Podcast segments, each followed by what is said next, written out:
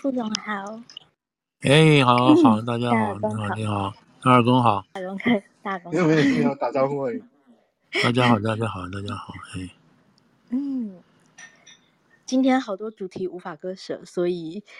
我想啊 精彩的一周，那也是纷扰的一周。那副总，嗯，我想就是我们把握时间开始啊，尽量帮你控制时间，以免 让你讲太讲到太晚。啊，先跟下面的朋友们打招呼，谢谢你们过来。好，先大家打个招呼，谢谢谢谢。嗯，嗯我就先解释一下今天上面几个主题好了。本来想选两个，但是因为好多好多好多主题啊，跟副总商量之后，我想我们就谈一下乌克兰俄乌战的状况嘛，尤其是五月九号就快到了。那那为什么接下来？说习近平呢？这个待会，嗯，我觉得会蛮精彩的。从 副总这边讲一下那五四当天的中国各入口网站的状况，然后顺便从这个也去谈一下最近其实中国的新闻非常非常多，讲一些从新闻上面的观察。那接下来是这个礼拜是藏人的行政领袖他来美国，然后已经、嗯、已经离开了，但是他有来纽约嘛，也有到 New Jersey。想听副总说说你呃，因为我知道您对这跟这边的藏人团体都很熟识，嗯，是是。然后最后当然这个礼拜呃一个一个大新闻啊，这个最高法院的草案被泄露，然后让大家知道这罗斯韦德案可能会被推翻的事情。那最后最后再有时间的话，我们现在就预告一下，接下来这个礼拜大概就是五月十二、十三吧，哦，下星期四跟五在华府会举办的呃亚太东协的峰会。嗯哼，对对，题目好多，事情好多，美国国内外都有乌克兰的状况。普丁他要在莫斯科主持他称为胜利日的游行，因为他是二战时纳粹德国向俄国投降的日子。今天其实拜登他也又在宣布一波对乌克兰的军援，对不对？来一亿五千万。对，嗯，副总，你觉得五月九号之前会发生什么事情？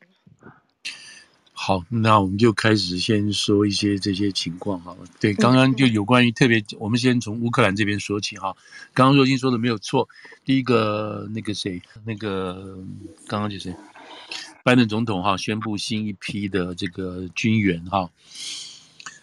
呃，大概这个是大概一亿多吧，一亿五千万哈军援过去。嗯，好，那这是今天宣布的事情。事实上呢，这个事情很多哈，很多事情。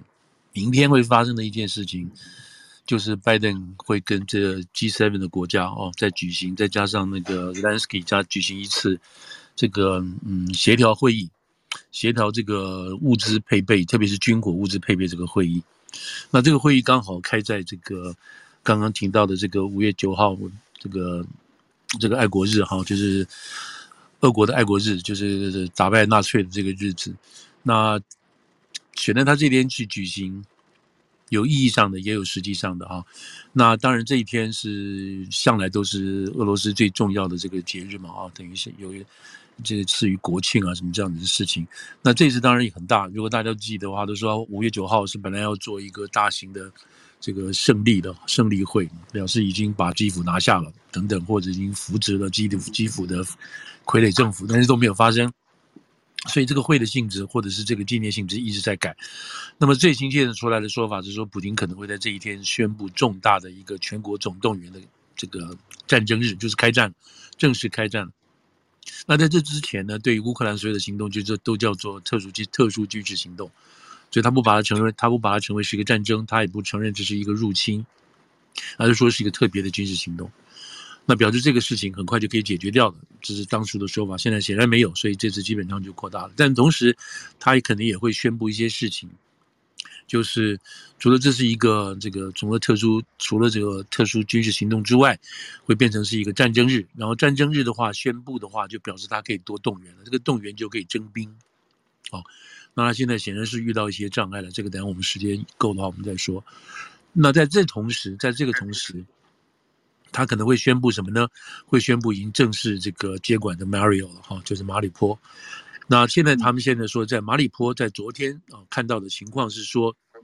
这个占领马里坡的这些俄军，还有这个俄国的人，以及这个马里坡新的市长，就是已经被选出来这些这个亲俄派的啊，当地亲俄派的这些乌克兰人。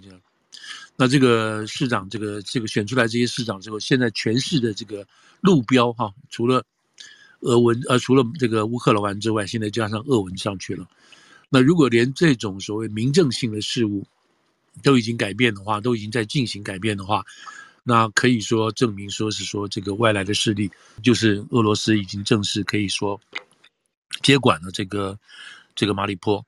那但马里坡是一个当然很重要的一个意意义然后，在对南边来讲，是从这个亚速亚速海出去到黑海的一个很重要的一个管道。那现在还剩下一小波的人啊，一小波的人是在这个亚速钢厂，这钢厂当然是在包括在冷战的时候啊，这个很重要的一个军工产地，很大很大哦，底下也有碉堡可以吃可以住等等这些事情，是为了为了将来核战的情况下，万一爆发的时候还有继续的生产能力等等，所以这个是一个。很重要的地方，因为当时当时乌克兰一直是这个俄罗斯帝国，俄罗斯那个时候啊，苏维埃苏维埃那个时候一个非常非常重要的这个军工厂啊，一个军火基地，发明也好，制造也好，都在这边。所以 Mariupol 现在这个情况是说，这个谁啊，Guterres 就联合国的这个秘书长他去了，上个礼拜去的时候，基本上跟红十字会协调之后，开始陆续可以撤人了。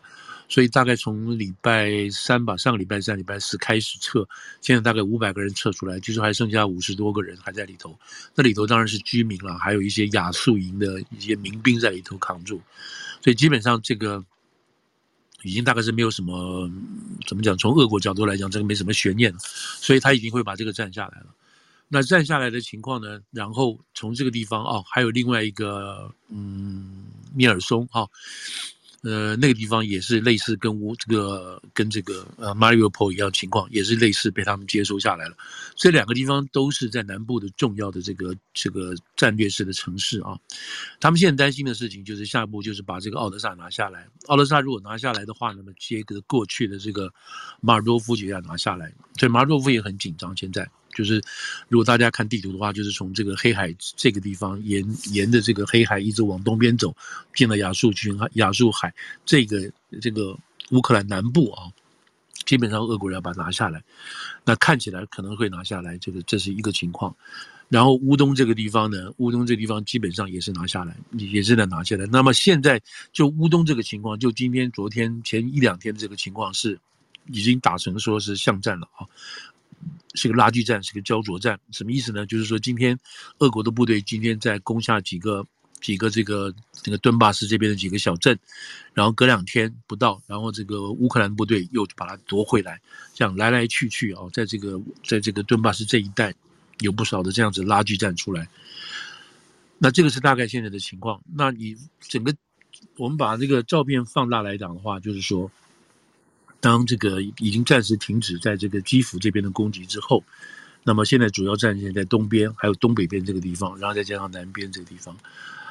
那这个是俄国想要把这个地方拿下来。在在同时呢，俄国还是发展，还是用这个飞弹啊，还有一些那个导弹去攻击西部的几个城市。这几个城市的攻击的目的，包括在那个利维夫那个地方，目的是希望能够。造成他们的这个补给线啊，就是从西方过来，经过波兰这个地方补给线，能够造成他们一些这个延迟等等这些事情。好，那除了这个这边这个这个这样子的这个战略情况之外呢，那俄国就是说，俄国这个普京有可能会在九号这个时候宣布一些事情，那么为他这个整个继续战争往后再铺路这样下去，那这个表示这个战争会继续打下去。好。那会去打下去的情况下，可是呢，今天又有一个两个新的发展。从战争角度来讲啊，这个那个乌克兰的部队，乌克兰的部队已经开始进攻了，已经开始反攻了。就是我们刚刚讲到这些，就是说俄国拿下来，他们就回去就打下来。那这个已经在反攻了。照理讲的话，本来就是说你这个这个乌克兰部队你怎么可能反攻呢？你更没有力量等等。但是乌克兰反攻了，乌克兰反攻所使用的武器现在都来自西方的，主要来自美国的。那今天来讲的话，像昨天来讲，首先看到的这个情况，说美国要给这个乌克兰啊，这个那个幺五五，就是一一五五厘米的这个自走炮，大型的这个 Howitzer 这个炮，那么要给他将近一百四十万发的这个炮弹，然后他现在陆陆续续已经给去大概是快六十万发了。那这个打得非常凶，打这个这个弹药啊，军火消耗的非常非常大。那么所以就美国本身来讲，昨天跟前天还有大连前天所产所释出来这些信息是说，第一，国会要赶快拨钱，国会不赶快拨钱的话，我们美国这边的军工厂。所制造的这些炮弹啊，还有雷达啦、啊，还有什么这些东西，夜视镜，我们这些东西可能就没有办法有足够的这个产量，就提供给乌克兰，同时来维持我们美国自己的库存。所以就看就这这个说明是说，这个消耗量有多大哦。那当然，这个乌克兰消耗这么大的话，那你俄罗斯消耗量也非常大。那这个就说明这个整个这个呃，这个这个这个量产的事情啊，所以包括这个谁，那个拜登总统啊，昨天，呃，应该是今天吧，今天还有今天还有前天礼拜三吧，都到了这个军工厂去啊，其中有一个在这个俄亥俄州的这个 Rayson 这个地方生产这个嗯一五五自走炮的，还有另外一个那个肩射飞弹啊，Javelin 的肩射飞弹，专门打坦克的这地方去视察。他讲了一些鼓励的话，说你们今天在这边生产的每一颗炮弹都是为这个世界的民主啊，我这个东西所做的贡献等等。那这样子说明什么？说明说，美国的军火商，他也非常，他现在不要说是这是很容易的事情，但是这也是在拼命的加工，在制造这个事情。那除了这些之外，还有其他的不同各种武器都在制造中。我们上次跟大家讲过说，就是这一次这个整个这个美国哈。或者欧洲这个武器要全部翻新了啊！从这个原来的这个遏制武器打到没有打光了之后，美国的武器都要进去。那现在美国的武器进去是在今天啊，今天还是昨天的这个美国的报纸来讲说，现在进去的武器已经不完全是防御性的武器了。以前我们看到的说，他给他监视飞弹，专门打坦克，现在不是，现在给他大型的坦克，还给他大型的这种长程性的，可以打四十、三十里到四十里的这样子的长城炮。那长城炮的意思就是什么？就是我可以打这些俄国的军事基地，好，而不是说什么你来辆坦克，我打你辆坦克，不是。现在是可以用战术、战术性的东西，还有战略性的思考，打你这个长城里点的一个机体，那个、那个你的那个军事基地，还有这些总部这些东西。那这样子说起来的话，就是很有战略性的思考了啊。所以这个是这个表明是说，现在美国提供给乌克兰的武器，还有北约提供给乌克兰的武器，已经从量上面在质上面都已经在加加大，而且已经改变了。而且改变的情况是说，你乌乌克兰部队你可以进攻了，你可以反攻了。那这个就不是原来坐打坐下来打的情况。那这个当然一方面说明俄国的部队或俄国的这个这个部署也好，战力也好，基本上在往后退了啊，在往后退，退到什么程度我们不知道。现在只能知道说。就这个炮弹数量，还有整个整个这个这个军火的数量来讲的话，俄国现在还是占上风啊，所以这个欧洲还美国这边一定要不断的补充补充过去这样子。好了，这是一个现在目前这个战争情况，我们预大家都预计会拖拖多久我们不知道，但是美国已经说了，这四十个国家提供他们这个武器的要每个月开一次会。啊、这个四月份刚刚开完，那你现在说现在还要开会吗？下个月还要再开会吗？那你这开会开多久呢？那表示要长期对抗了，所以这是一个大家心里有数的这个情况。那就在今天啊，实际上礼拜五的今天，这个 Zelensky 在他们这个参加英国的一个一个 Chatham House 一个智库，美国英国一个很重要的智库，他在透过视频发表了一个发表一个说法，基本上大家把它当真了，当真的意思是说他提出了要和谈的这几个条件，哦。好，这个就很有意思了啊，因为他在这个英国，在这个重要的这个就像 Chatham House 这里面讲这个话，这不是随便讲，因为这不是一个乱七八糟的一个智库。那他以总统的身份在英国，英国又在这一次跟美国一起合力，哦，帮他提供各种财力，还有什么的，在这个这个这个情况，所以他在英国这个智库讲话当中。OK，他提出了这个所谓和谈的这个几个纲要，这个是刚刚出来，还没有太多久。那当然内容先大概就说一下，第一个。就是要 这个回到回到什么？回到这个俄国侵略以前的战争边界。就是俄国你现在全部要全部要从这个克里米亚退出，你要从这个这个马里欧出马里坡出退出，你要从顿巴斯这边全部退出，要回到在 invasion 之前所有的 boundary。啊，这是一个。另外一个呢，就是要让这个五千现在目前五百多万的这些这个。这个流亡在外的这些这些乌克兰人能够完全回家啊，能够保持他们的安全跟幸福，能够回家。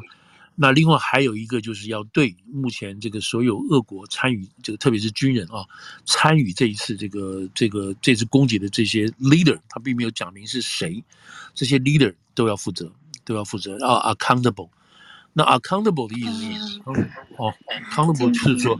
呃，他没有指明，对不对？那该抓的抓，该该该该审的审，什么什么这些事情。所以这个就是他讲的。那另外还有一个，他希望能够加入。欧盟，他并没有讲说要加入北约，哦，再加入欧盟等等这些几个几个列出来的纲要，那像看起来大概没有一个可能成功的，可能这个列加入欧盟这个这个超支在欧盟，所以不在不在别人上。他如果要退出这个，要俄国全部退出，恢复到入侵之前的边界，这个看那你是道，除除非这个普京。自杀，自杀，这个切切腹自杀等等这些事情，不然不太可能的啊。但是他如果能还提出来这个东西的话，那说明说明他有一点底气了哦，有点底气了，就是说我可以站着站到坐到这个谈判桌上跟你谈事情了。那你俄国如果你要继续打的话，那你看看你有没有办法跟我打，到最后你就投降啊什么什么这些事情。因为现在已经有传出来一些说法，是说俄国真的有点吃不住了，然后这个乌克兰这边很厉害，然后俄国现在的俄国俄罗斯可能会被被一分为三哦，一分为三，让他自己都没有办法能够变成一个很这个很团结的一个国家分三，那都已经有这种话都说出来了，表示说这个这个这个怎么讲，这个底气是越来越强了，好了，所以所以我们现在看的这个情况是，刚刚综合好几个说法，第一个。五月九号的事情，第二个这个呃那个呃 G7 峰会的事情啊，就是就礼拜一礼这是大概是礼拜一的事，礼拜一的事情啊，然后这个然后今天这个 Zelensky 讲的这些话啊，讲的这些话等等这些事情，你说你必须摆在一起考虑的话，那就是说就是说这个事情啊，这个这件事情，这个乌克兰这件事情，每天都有新的发展，每天大家都在。就在执行什么？执行我们之前所协议的事情。譬如说，这一次要开 G7 的会议，那一定这个会议在前几天就已经说好了。所以今天我们宣布告诉大家要开。所以我们在今天讲话这个当时，一定正在，一定现在又在重组，在筹整下一次要开什么会议，要做什么事情。好，那我们现在大概知道的就是说，六月份的事情是很重要。六月份就欧盟要开会，北约要开会。那这一次呢，可能会做出一些非常非常重大的宣示，这包括德国。还有这些欧洲主要的国家，对于天然气、对于煤、对于石油，要彻底跟这个俄罗斯脱钩的这样子的宣布啊，不，那以以这个德国来讲，这是是欧洲最大的这个主要的这个经济体，他都已经决定在今年年底之前一定会达到这个减，达到这个减减低将近百分之二十以上的。靠俄国的这些能源的东西，这是一个很大很大的一个变化，很大很大的一个一个经济上的这种大改变啊！我们上次有提过，这个德国都教人家大大家冬天如何洗澡啊，就是不要浪不要浪费这个，不要浪费煤气啊什么什么东西。对对，都已经开始在讲这个事情了，所以这个已经看出来说，咬到牙哈，一定要去做这个事情了。所以这些事情就是我们今天在讲这个礼拜一的礼拜到礼拜一之前啊，这个要协这个礼拜一的会就是要协调这个军需军火供应啊什么这些事情。那这个军火供应就我们刚刚讲的，不但是在量的量上面的增加，同时已经在质改变了，就是乌克兰可以反攻了，然后乌克兰甚至可以主动攻击了。然后可以让这个俄国的这个这个战力，还有它的战略物资，还有它的阵地基地都受到打击，所以这个这个这个就是蛮蛮，我是感觉到这是一个蛮大变化啊！三个月到现在为止是蛮大一个变化，所以这些东西合在一起来讲的话，呃，说明说这个，照我自己看起来，就是说，美国拜登他这个团队不是不是乱打的，他也不是说他是很愿意打的，我们只能说。拜登这个团队，我们说过，他这个团队在奥巴马的时候，在二零一四年的时候就有面对整个普廷团队入侵克里米亚这个经验。好，那个时候，这个拜登这个奥巴马政府对于乌克兰简直是手足无措，他们不知道到底要支持谁，不知道支持在乌就是在乌东这边发生的这些这个所谓亲俄分子要叛乱起来，然后攻击基辅的这个原这个这个乌克兰政府，那个时候。那个奥巴马政府都不知道要对这个乌克兰政府给予多大的支持，能够击败击退在乌东的亲俄分子，而不会让俄国俄国生气。所以那个时候基本上是很很怎么讲，很姑息的这个态度。那个时候当然是奥巴马不愿意打仗嘛，哦，然后这个拜登又是负责这个乌克兰事务的等等，所以他们已经在二零一四年学学到深刻深刻的教训了。所以，嗯，所以我们看今天这个情况，不是说这个都是新手上阵，不是。然后在这之前啊，在这个二月二十四号之前，就已经基本上双方就已经开始认真交手了。啊，所谓认真交手的意思就是说，拜登已经用各种管道去告诉普京，你不要打，你不要打，你不要打，你要打我会怎么样，怎么样，怎么样。这个在私下里头都已经最近最近几天哈，如果大家在一个礼拜或者从四月初可以看得出来说。美方在这个事情之前，都已经用各种方式告诉你俄国说，你不要打我，你不要打。用什么方式呢？用这种把这个资讯啊，情报资讯，你你俄国部队怎么调动，你什么时候要做什么什么的，他都已经事先在二月二十四号都想。我们记得那个时候说二月十六号他就要动手，结果我们大家等等二月十六号没有。但不是说没有，是因为他已经延期了啊。那你如果看最近这个，我不知道为什么是他们那个美国是给了 NBC，就是美国的 National。National Broadcast Company 跟他们讲了一些这些事情，包括昨天他们好像是讲说，我们的确是给了这个乌克兰部队的有关于这个莫斯科号的位置，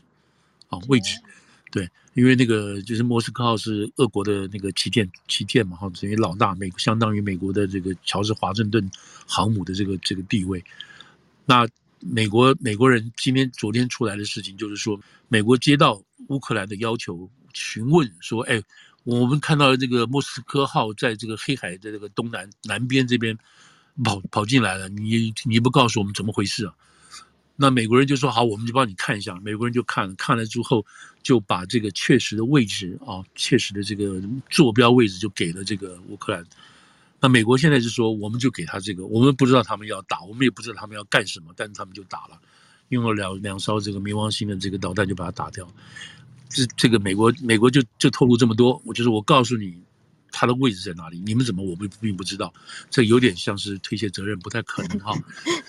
这个，然后这件事情就是说，终于美国承认了，美国也愿意承认，就是这是我们给的资料。那俄国人说是因为我们那个什么那个什么船上锅炉爆炸什么之类的这种事情。所以这个一正一反，你可以看得出来，美国在这边从头到尾不是从头到尾了，就是说他本来不愿意帮这个忙。你觉得你这个波兰斯这个泽连斯基，你马上就垮台，我们帮你搞一个流亡政府，你就赶快退下来好了，就赶快跑吧，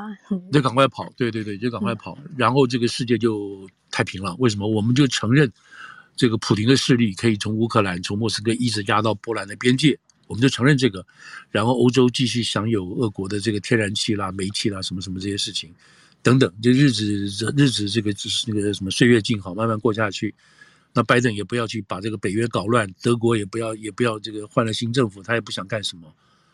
就大陆整个欧欧陆就维持一个怎么讲，跟这个恶魔共处的这样子的一个日子啊。这你如果你真的可以想到，就是说在二月二十四号之前，真的是一个这样子的欧洲。啊，然后这个，然后这个在表面上，大家故意用这个用北约来制衡这个俄罗斯，然后大家就假装什么事情都没有发生，这种事情搞法。那所以，川普基本上是破局了。川普来的是破的局，破了局之后，让这个让俄罗斯就很紧张，然后一连串的事情就就发生了这样子。其实有机会，我再跟大家跟他报告，就是说，就是说这个，如果说从整个现在的局势来看啊，从战后。以后的局势就是冷战之后，到现在这个是局势，到川普上台之前，整个世界的局势是被川普破，破现在在立，我们现在在立的这个阶段，就破而不立嘛，或者是破破破后者，破而后立，现在是在立这个阶段啊，那只是东边就是就是在欧洲这个地方跟。印太这个地方，这个做法有点不太一样。我们有机会等下再再说这个事情。Anyway，所以现在现在这一圈来看起来，就是正在全力的啊，要把这个俄罗斯普丁要把他打趴，要把这个国力国家打趴打下去。我们一定要看到你，你不可能再去侵犯任何一个任何一个国家，让你这个整个军事实力都没有了，就会做到这个部分。那。那我们就看到这个，因为现在美国人在这个领导的情况下，他其他国家也不想多说什么。那也就服气了，也基本上也是服气。为什么呢？现在美国人所给的各种情报都很准，然后欧陆的这些所有的这些这些的这些空中空中的侦察机，还有无人机什么这样，全部都等于说可以二十四小时盯住俄国的部队。没有一步他们能够能够能够跑得掉的。美国该怎么打就怎么打，欧陆该怎么给怎么。现在大概是这样情况。我们当然会看到欧这个谁，看到这个俄国的反反击啊，还是会看到。如果从中国的中国的一些网站或者他们的抖音里头，你会看到俄国所提供的这些俄国打打赢或者是击击落乌克兰战机或者是坦克的这种录像片都是有。但是不多，但是不会那么多，不会像这个这个乌克兰这边，乌克兰放出了那么多，对，放出这么多，而且而且看出来每一次都不一样，是跟是真的，你知道，就是说那个数量来讲，打赢的数量来讲是很那个的。那俄国现在基本上，《纽约时报》今天另外一篇就是他他比较了过去差不多一个月到两个月的九十个，就是他们国营电台所讲的这些问题，对不对？那基本上就是说，俄罗斯官方还在洗脑，这第一，然后大部分的俄国人。并只认为这是一个特殊军事行动，还不了解这个事情的严重性等等。对，那现在就是说，如果说五月九号好像发动这个全国宣战日，什么之类的话，那才会有可能。那如果他这样子做的话，那可能会在俄国，就是西方国家认为，就是在俄国你会给自己搞个革命啊，啊要打仗了啊，要这个年轻人了，啊要打仗了，要叫我们去乌克兰打仗，怎么怎么这些事情，可能整个就会闹起来了啊。就就对对对，俄国自己本身来讲，并不是每个人都愿意这个抛头颅洒热血去打一个这个觉得莫名其妙的仗，所以这可能变成俄国自己内部要去控制的一个一个一个反反动啊，或者是一个呃反抗的一个力量出来。所以这个大概是这个情况。那在美国来讲，美国上现在是上下基本上还都是支持这个。支持美国对于这个这个乌克兰的做法，哎，对，甚至还觉得不够啊，有人还觉得不够，不够当然是政治动机啦。你知道，你可以说你给他一百块钱，然后共和党说你给的不够，你应该给一百二十，所以这里头还是有很大的这个政治动机在里头，就是政治互相斗争的情况是有，但是基本上是是一起一起合在一起做这个事情的。所以，呃，我想就目前来讲，嗯，乌克兰应该是。应该是怎么讲？就是说，呃，只要他们自己愿意打，哦，他们能打，愿意打，我想大家都会帮忙他们打的，这就是最主要一个原因。我我其实一直常常在想，就是说这个历史怎么改变呢？就是说，真的是乌克兰老百姓挺下来了，哈、哦，挺下来了。然后我们现在看到，我们今天还在这边谈这个事情，就是因为他们最初的三个呃，这个三天七十二小时挺下来了。然后二月二十四号的时候，我们怎么能想得到今天我们还在谈这件事情？对对，而且是用这种方式在谈。对，本来应该就在讲说这个泽伦斯基在在在乌克兰，呃，在这个波兰，波兰，波兰，的时候到美国国会发表演讲，痛哭流涕，什么国家亡了什么这种事情，嗯嗯，我们都可以想象这个剧本的嘛，对不对？但是居然就是这样子发生了，所以历史真的是真的，所以历史真的是人啊，有时候是靠人来决定的啊，不是靠一些。这种这种什么规律性的事情来讲，我觉得这个必然性这样。对对，这就很好的证明这件事情了。嗯嗯嗯嗯嗯嗯。所以这个是我当然想一定有挂一漏万了，大家也许可以听到会更多的就是这些事情。但是我要讲的就是说，这个事情的确也改变了世界，改变了很多国家一些做法、一些认识、一些看法。哈，这等一下我们再讲到这个东西、东东协或东盟这一部分的时候，我们再来提一下就是。对。好。